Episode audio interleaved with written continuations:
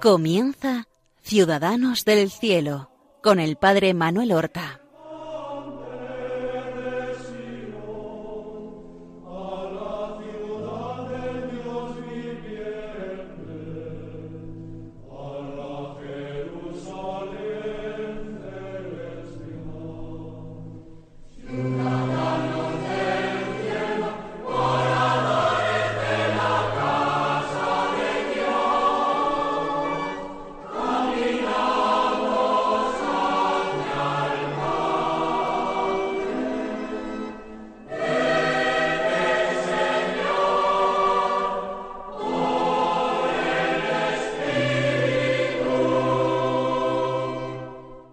Buenos días. Damos comienzo a una nueva emisión de nuestro programa Ciudadanos del Cielo.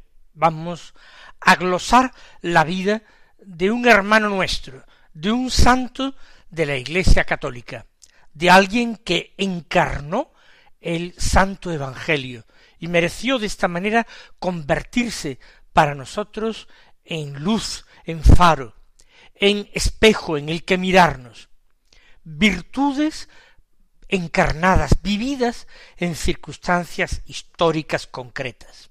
A lo largo de estos años que llevamos al frente del programa, hemos presentado santos de distintas épocas, hombres, mujeres, niños, sacerdotes y seglares, obispos, papas, fundadores de órdenes religiosas.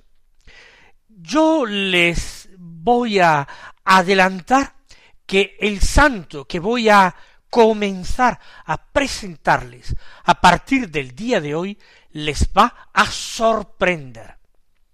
Es totalmente distinta su vida y su orientación a todos los santos que hayamos visto hasta hoy. Totalmente distinto. Es un salto sorprendente del siglo XVIII. No es tan lejos en el tiempo. Y sin embargo hay muchas cosas oscuras en su vida. Santos más antiguos tienen una biografía perfectamente estudiada, delimitada. Este siendo un santo más moderno, como digo, del siglo XVIII, tiene periodos muy oscuros en su vida, del que no sabemos más que por ciertos testimonios y aproximaciones. Vamos entonces con él. Vamos a hablar de San Benito José Labre. No sé si les suena a ustedes de algo. Hay una cierta devoción a este santo, pero quizás en España no mucha. Benito José Labre, que nació en Francia en el año 1748 y que murió en Roma en 1783 a la edad de treinta y cinco años casi recién cumplidos. Treinta y cinco años y menos de un mes. Benito José Labre. Comencemos entonces la historia. Ya hemos dicho que nace en 1748, un 26 de marzo, donde en un pueblecito pequeño del norte de Francia, en lo que es hoy el departamento del Paso de Calais. Eso quiere decir cerca de la frontera de Bélgica, cerca del estrecho de Calais y en el norte. Nació en una familia, pues, eh, campesina, en la que llegó a haber quince hijos, y él fue el mayor de los quince hermanos. Todo esto lo sabemos con cierta aproximación. No podemos tener total certeza de todos estos datos que hemos estado dando. De la fecha de nacimiento y del lugar de nacimiento, sí. Ese pueblecito del departamento del Paso de Calais se llamaba y se llama hoy día Ametz, Ametes se escribe en español. Tenía un tío sacerdote, hermano de su padre, sacerdote en un pueblo llamado Erín. Lo pronunciamos así en español. Cuando él tuvo cierta edad, sus padres decidieron que podría recibir una buena educación por parte de su tío, que como sacerdote era una persona más cultivada. Como era un niño piadoso, quizás abrazara el estado eclesiástico. Y allí, como digo, siendo niño, no sabemos exactamente con qué edad se marchó con su tío Benito José Labre. Allí se marchó andando como era costumbre en la época. Y en casa de su tío adelanta en virtudes y en letras. Era, parece ser, un buen sacerdote. El niño tiene un extraordinario llamamiento a la penitencia y a la unión con Dios. Con sólo doce años quitaba la almohada de su cama para apoyar su cabeza en un madero, un tronco. Y con dieciséis años dormía en el suelo. Y eso que le recomendaban que no lo hiciera porque podía estropear su salud. El deseo de Dios le devora y con dieciséis años tiene totalmente forjada la decisión de hacerse monje cisterciense de la estricta observancia, es decir, monje trapense. Quiere entrar en la gran trapa, que es la casa madre de la orden. Sin embargo, necesita la autorización de sus padres y sus padres no lo ven así. Aunque el tío sí eh, le apoya, sus padres no quieren. Por una parte siendo tan joven y por otra parte una orden tan austera, tan dura. Por tanto, con harto dolor de su corazón, tiene que renunciar. Pero también, en este tiempo, se desata una epidemia en Erín, el pueblo donde vive con su tío. Él destaca la vivencia de la caridad con los enfermos, porque su tío sacerdote cae enfermo y él lo cuida hasta su muerte, porque el tío es de los que muere en esta epidemia. Aunque él es bien querido en Erín, y en un primer momento parece que va a seguir viviendo allí, no tiene sentido. El cura nuevo que se ha enviado ni lo conoce, ni tiene referencias, ni tiene por qué ocuparse de él. De forma que él ya con más de dieciséis años regresa a su pueblo natal donde están sus padres, regresa a Ametes. Allí permanece algún tiempo hasta que, movido de nuevo por este deseo de seguir formando, estudiándose, progresando en la virtud, sus padres lo envían a vivir con otro sacerdote, seguramente que había sido conocido o compañero de su tío, el cura de Conteville. El cura de Conteville se llamaba Santiago José Vincent, y como su apellido es Vincent Vicente, le llaman un nuevo San Vicente, porque está muy entregado y muy dedicado a los pobres. Allí en Contevilla, donde se desplaza Benito José, él se siente realmente a gusto y vuelve con fuerza esa vocación contemplativa. Él oye hablar de no sólo de la trapa, eso ya lo conocía, sino de la gran trapa, de la vida penitente que llevan allá los monjes, intenta, pero sigue sin conseguir todavía la, la autorización paterna. En 1767 se abre una nueva perspectiva para su vida. El sacerdote le habla de la cartuja. No son los cistercienses, no es la trapa, pero los cartujos llevan también una vida penitentísima, austerísima, donde podrá entregarse a la oración.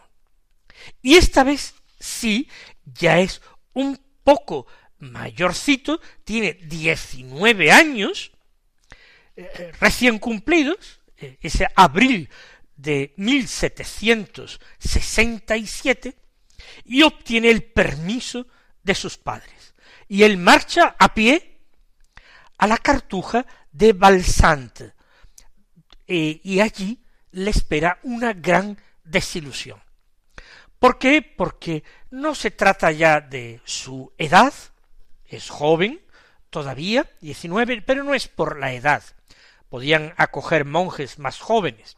Pero es que la cartuja es muy, muy pobre. No tienen ingresos y no pueden aceptar a más monjes. Y él tiene que regresar. Pero antes va a intentarlo en otra cartuja. Notre Dame de Pré, de los Prados, Nuestra Señora de los Prados. Y en este caso le aceptan, le aceptan como postulante, y él entra lleno de gozo a esta vida cartujana. La vida cartujana, a diferencia de la trapense, que tiene un gran elemento cenobítico de vida comunitaria, la vida de la cartuja es eremítica, de soledad. Y él pasa allí algún tiempo, algunos meses, y se ve asaltado de tentaciones, de distracciones. Realmente no parece que esté hecho para esta vida solitaria. Y entonces decide, con otro sentimiento de derrota, tiene diecinueve años, ya lo digo, volverse a casa de sus padres, volver a su pueblo natal. Meses más tarde, ya ha cumplido veinte años, es mil setecientos sesenta y ocho. Y vuelve a hacer la tentativa de entrar en la trapa. Tiene que recorrer hasta la gran trapa, sesenta leguas a pie, y en una época en que llueve abundantemente, noviembre, diciembre, bajo lluvia y andando llega a la gran trapa. Y lo primero que le preguntan es qué edad tiene. Él tenía ya veinte años, y así lo dice. Pero era tan duro la trapa que le dicen que con veinte años no es suficiente, que no admiten a nadie con menos de veinticuatro años. Como ven, la providencia divina le está llevando por un camino difícil. Nueva decepción profundísima, pero no regresa a casa, sino que se pone en camino a pie a otro monasterio trapense, el de Sept Fonds, Siete Fuentes. Veinticuatro años, él ya lo sabe, pero piensa que a lo mejor en otro monasterio independiente no le piden con tanta exigencia este requisito. Pero se equivocó. De nuevo le dicen que con menos de veinticuatro años no lo aceptarán.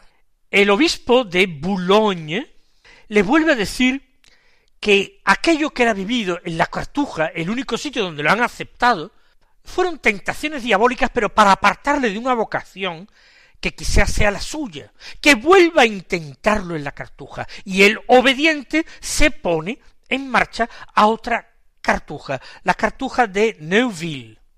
Entra en la cartuja de Neuville como había entrado de postulante en Notre Dame de Pré, pero ocurre exactamente lo mismo, tentaciones espantosas, desolaciones terribles, distracción, un sentimiento profundo de que aquello no es lo suyo. Sin embargo, él quiere perseverar a pesar de todo por aquel consejo que había recibido del obispo de Boulogne.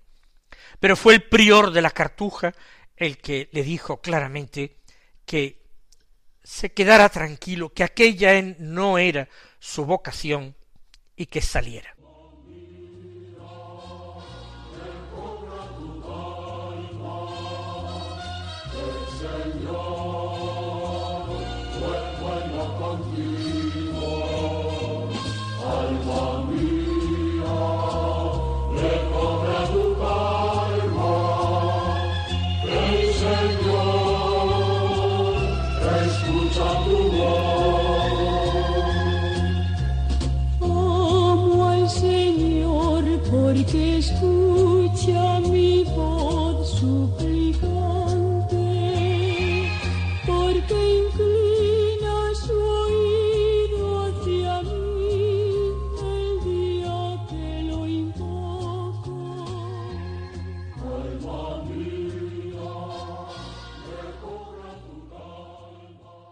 No vuelve a su casa, escribe a sus padres, diciendo que, que él no va a volver a casa, que él está decidido a hacerse monje, y se pone otra vez en marcha a pie a la trapa de Sept Fonds, siete fuentes, donde no lo habían admitido por no tener veinticuatro años. Son cien leguas a pie. Duerme al, en medio del campo, al raso, come de limosna. Es algo eh, muy duro. Finalmente, en el año 1769, en noviembre, cuando él tiene veintiún años y está cerca de los veintidós, llega y viendo su insistencia y contando su historia a los monjes, sus probaturas, viendo que tiene veintiuno para veintidós, pero que se nota en él un adelanto en las virtudes notables y una madurez humana grande, lo aceptan en la trapa de Sept Fons. Fue quizás la mayor alegría en su vida porque esto es lo que él quería desde los dieciséis años, incluso de antes seguramente. Pasa unos meses. De nuevo viene el tormento interior, los escrúpulos, las tentaciones, la desolación. Él persevera. Pasa medio año, seis meses. Tienen que llevarlo a la enfermería porque pierde el peso, porque se debilita. Al final, el padre Abad lo tiene que mandar al hospital de los pobres fuera de clausura. Y finalmente le dice el abad, no está su lugar entre nosotros. Tiene que volver al mundo. El Señor no le llama a la vida religiosa, no le llama a esta vida tan dura, tan exigente, la vida monástica, ni en la trapa, ni en la cartuja. Con veintidós años que tiene él ya cumplidos, él dice que se haga la voluntad de Dios. Pobre de solemnidad, sale del hospital sin abrigo, sin acogida. El abad le da su bendición, le da pan para el camino. Benito José llora, llora abundantemente, tantos esfuerzos, tantos años, tantos kilómetros, tantos padecimientos, aparentemente para nada. Sin embargo, Benito José está empezando a descubrir su verdadera vocación. Una vocación que ha sido probada en los caminos, no sólo en los caminos interiores, en los caminos espirituales por los que el Señor les va llamando, sino por los caminos de Francia, por esos caminos a menudo polvorientos no eran las carreteras asfaltadas que hoy conocemos, la inseguridad profundísima de los caminos. Era el año 1770. Él tiene ya veintidós años para veintitrés y todavía no ha encontrado su lugar en este mundo. ¿Qué le está diciendo Dios? ¿Qué es lo que Él quiere? Está en la calle, está de nuevo en camino, pero ahora ya la meta no es ese monasterio en el que tiene ilusión en profesar. Volver a su casa, eso lo descarta. Tiene un pequeño atillo, Junto con el pan, él tiene un rosario al cuello y en el atillo el libro del Kempis, la imitación de Cristo, un evangelio y el breviario que se ve que le han regalado los monjes para que siga rezando con salmos el oficio. Él debe conocer ya el latín por sus estudios con los sacerdotes durante su adolescencia el crucifijo también sobre el pecho, el rosario, y mantiene vistiendo el escapulario de los trapenses, el escapulario que le ha pedido en la abadía de Sept de siete fuentes, poder llevarse ese escapulario, vestir ese escapulario.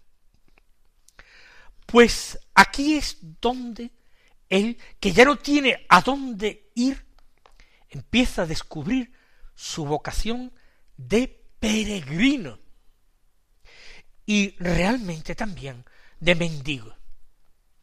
Peregrino porque él va a tratar ahora de enderezar sus pasos de uno a otro santuario en la cristiandad. Caminar y caminar, viviendo la pobreza y la castidad, no en el claustro, con la protección de los muros de la clausura, la seguridad de la regla, no, vivir en la pobreza y la inseguridad del camino. ¿Acaso nuestro Señor Jesucristo no vivió también algún tiempo como peregrino, iba de camino de un lado para otro?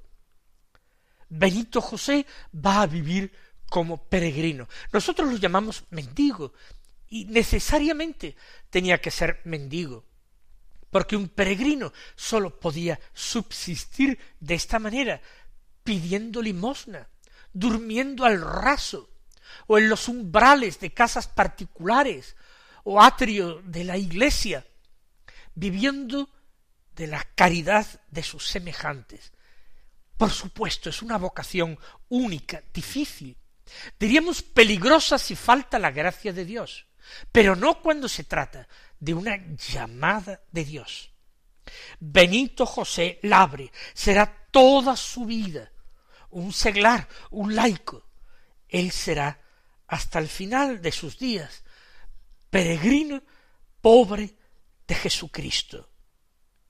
Y se va a ir ganando por muchos lugares una reputación de santidad que le llevó incluso a hacer milagros en vida. De momento, él encamina sus pasos hacia Italia. Él quiere ir a la capital de la cristiandad, a Roma. Y lo dejamos en este nuevo camino y le pedimos gracia al Señor para nosotros hacernos también dóciles a sus inspiraciones y llamadas, y no desconfiar nunca de que Él nos habla, de que Él espera algo de nosotros. Que el Señor os bendiga y hasta la próxima semana.